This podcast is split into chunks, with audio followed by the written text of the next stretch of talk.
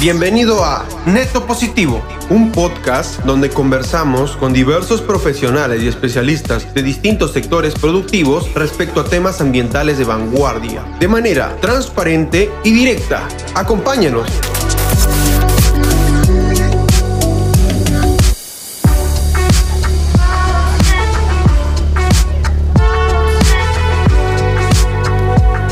Esto es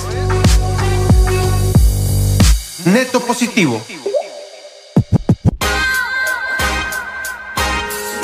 Pero nosotros fallamos en una cosa básica. Nosotros dependíamos de una junta directiva y de otras cosas que siempre nos apoyó.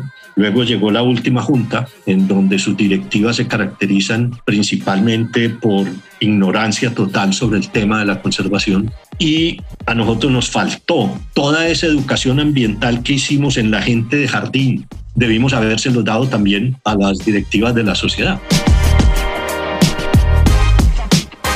Hoy vamos a conversar con Luis Eduardo Mejía. Él estudió antropología, biología, medicina y se ha dedicado durante muchísimos años sobre todo al asunto de la conservación. Eh, yo quisiera saber, Luis Eduardo, de qué se trata eso de la conservación.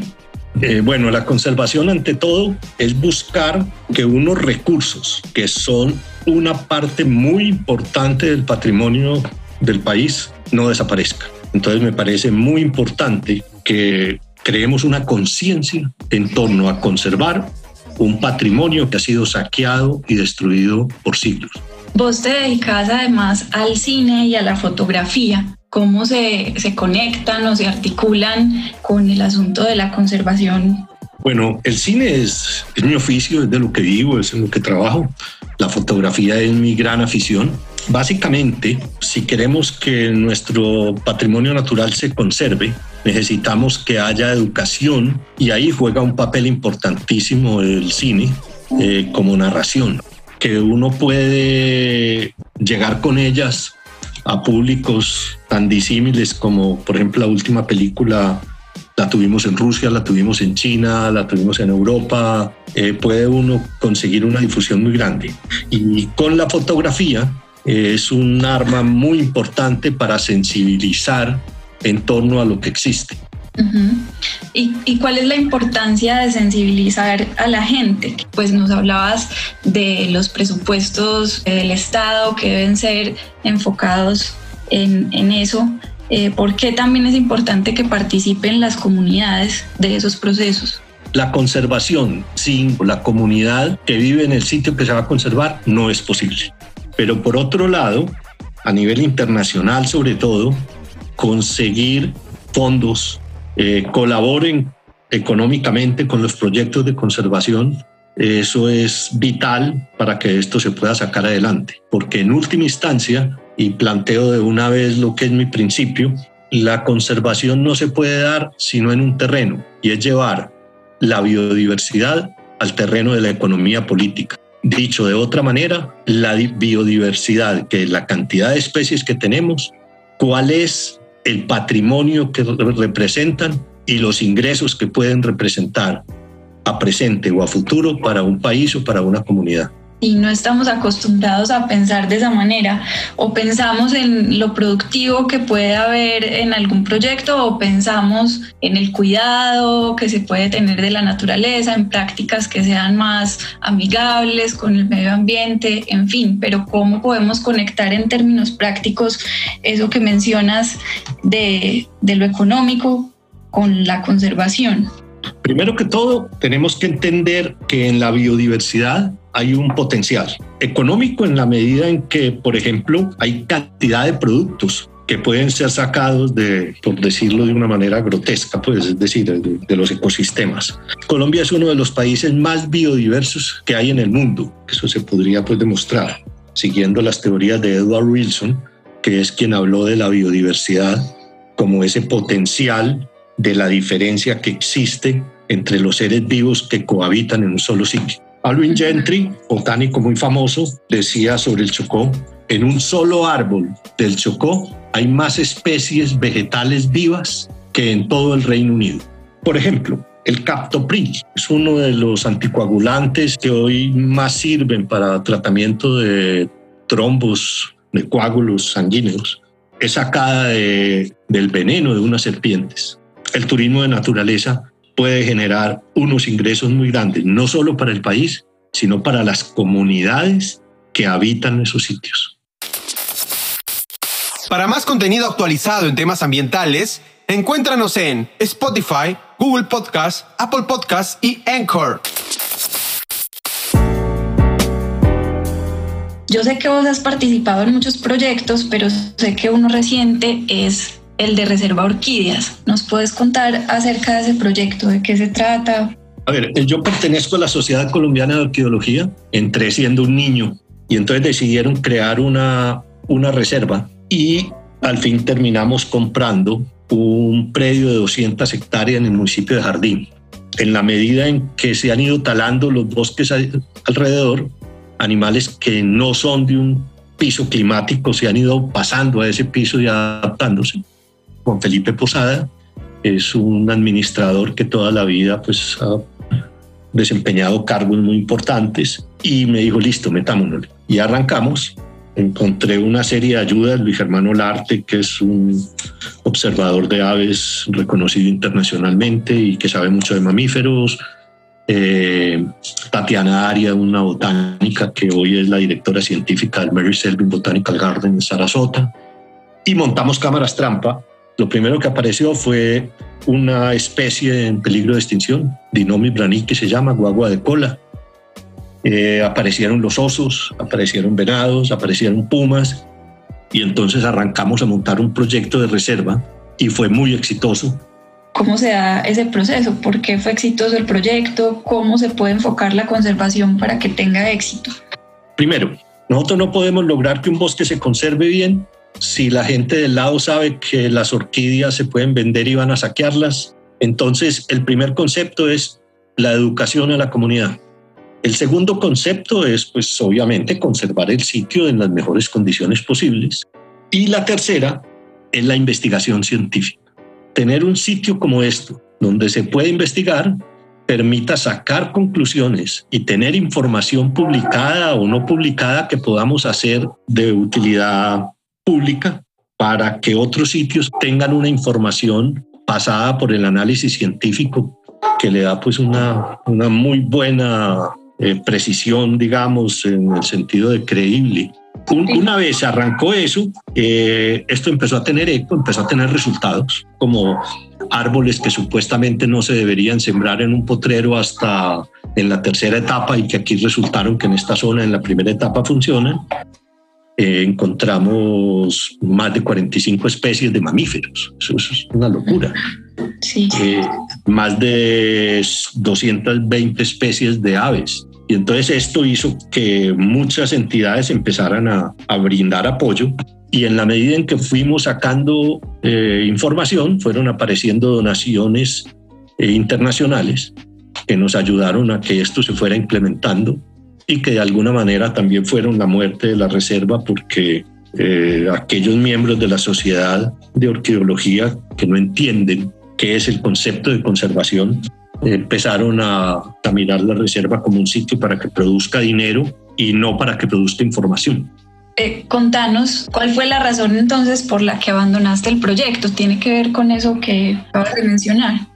Sí, nos sacaron básicamente porque querían hacer un, sitio que tuviera eh, más implicaciones económicas a favor de la sociedad, ya no a favor de la reserva, les pareció que gastarlos como nosotros los estábamos gastando en conservación no era la manera adecuada de hacerlo y de encima por una serie de problemas que se generan en, en, los trabajos en el campo. Ahora, por ejemplo, estamos en una situación en la que la DIAN exige factura electrónica para muchas cosas y yo no le puedo pedir factura electrónica a un trabajador que está dando pico y pala en una, en una carretera. Y entonces eh, empezamos a tener esos cuestionamientos y y pues nos sacaron ignorando lo que habíamos logrado. ¿Cómo se puede entonces generar ese equilibrio entre hacer que, un, que una reserva sea sostenible, sea productivo y a la vez pues no se perviertan esos principios? A ver, hay muchas maneras. Una de ellas, pues sabemos que es el turismo, pero allí aparece un problema muy serio que es la capacidad de carga, pero hay otras fuentes de ingreso. Por ejemplo, la reproducción de árboles nativos. Nosotros, por ejemplo, hemos reproducido en una sola tanda 20.000 palmas de cera, entonces muchas de ellas se pueden vender y ahí tener un ingreso que ayude. Las donaciones también pueden, pueden entrar, pero nosotros fallamos en una cosa básica. Nosotros dependíamos de una junta directiva y de otras cosas que siempre nos apoyó. Luego llegó la última junta, en donde sus directivas se caracterizan principalmente por ignorancia total sobre el tema de la conservación y a nosotros nos faltó toda esa educación ambiental que hicimos en la gente de jardín, debimos habérselo dado también a las directivas de la sociedad. Entonces, para pensar en el futuro de, una entidad de estas es importante que quienes manejan el proyecto de conservación eduquen también a los que son dueños del proyecto. Yo creo que para lograr que un proyecto de conservación marche, es indispensable que la gente a la que uno está educando de la misma zona se beneficie económicamente del proyecto de conservación. Entonces nosotros, por ejemplo, estábamos en eso, hemos dictado cursos, por ejemplo, a, a desplazados, a madres cabezas de familia, sobre cómo cultivar plantas ornamentales, orquídeas, bromelias, para vender a la gente y que eso se le convierta en un en un ingreso adicional. Lo otro es que si tenemos un grupo de personas que va a subir a hacer un recorrido y necesita un refrigerio, el refrigerio sea vendido por la gente de la zona. Hace un rato nos hablabas también del turismo científico. ¿En qué consiste? Nosotros tenemos, como les decía, una de las mayores biodiversidades que hay en el mundo. Esa biodiversidad hace que no esté muy investigado todo ahora que se dio este amago de paz, se ha recuperado un poco la visita a esos sitios. Por ejemplo, te cuento en, la, en el último viaje que acabo de hacer hacia el sur del país, eh, la investigadora que iba conmigo, Tatiana Arias, encontró con su grupo tres especies nuevas de, una, de un solo género de orquídea. O ante el caso, por ejemplo, de la población de osos que tenemos en la reserva orquídea, donde hay más de 14 osos de una misma comunidad, los organismos de investigación internacionales se interesan en venir a estudiar eso. Lo único que piden es tener un alojamiento sencillo donde tengan conexión de Wi-Fi, tener una ducha de agua caliente y una cocineta. La investigación le suelen dar unas donaciones al sitio de conservación y fuera de eso le pagan a uno el alojamiento al que viene, convirtiéndose esto en una fuente importante de ingresos sin que necesariamente sea turismo. El turismo hay que medirlo muy bien porque hay un turismo de borrachos, de, rumba, que no se puede permitir en estos sitios. Claro que sí. ¿Qué recomendaciones les darías a personas que estén eh, buscando crear algún proyecto de conservación? Que el sitio donde se esté haciendo conservación sea viable por ejemplo, una persona hace unos años de Cisneros me dijo que quería montar una reserva en su finca y tenía media hectárea de, árboles. Eso no es viable. Segundo, tener muy claro qué es lo que se va a conservar.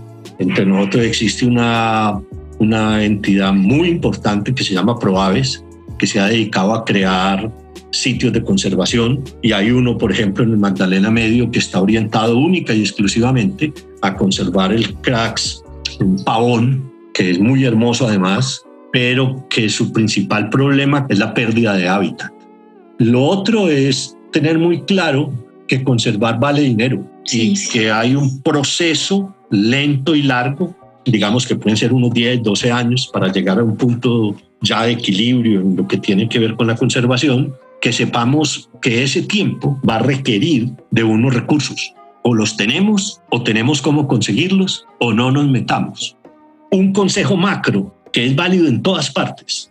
Las comunidades que habitan la zona donde se está haciendo la conservación son comunidades que hay que respetar, que hay que involucrar y que si no las tenemos a favor de la conservación, nuestro proyecto fracasa.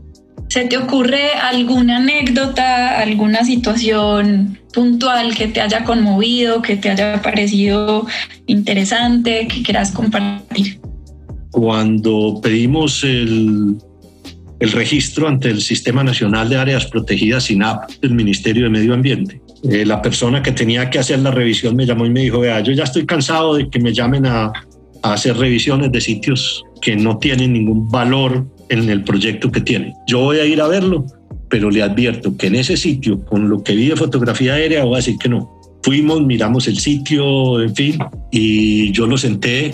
Eh, una de las cosas que teníamos en la reserva era la gran atención a todo el que iba le teníamos unos pastelitos, un muy buen café de la zona escogido y le eché el cuento de lo que yo quería hacer, de lo que la sociedad había proyectado y de quiénes eran el equipo que, que compartíamos esto y cómo queríamos conservar. Se paró y me abrazó y me dijo, cuente con el apoyo. Esto, esto es conservar. Pues eso para mí fue una, una cosa muy satisfactoria, porque es que estamos acostumbrados que todo el que tiene un eucalipto y dos pinos decide que montar una reserva para montar un hotel, pero eso no es conservar. Bueno, Luis Eduardo, muchísimas gracias. Muy claro el, el panorama que nos ofreciste. Bueno, gracias.